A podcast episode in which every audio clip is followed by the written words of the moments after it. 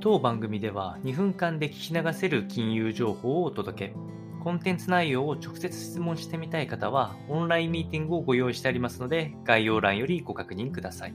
本日のテーマは、テスラ社ドイツ工場を稼働開始。欧州にギガファクトリーの製造という話をしていきたいというふうに思います。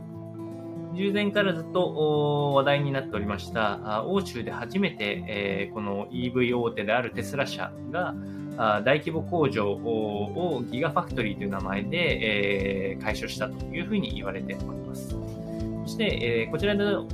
く言われているメリットとしては、欧州で、え、年間生産台数50万台を達成することができまして、こちらはライバルのフォルクスワーゲンが年間で EV 販売台数45万台というふうに言われている中なんで、上回る見通しというところがすごくマーケット的には評価されております。そしてさらに期待をされているのが、本格稼働は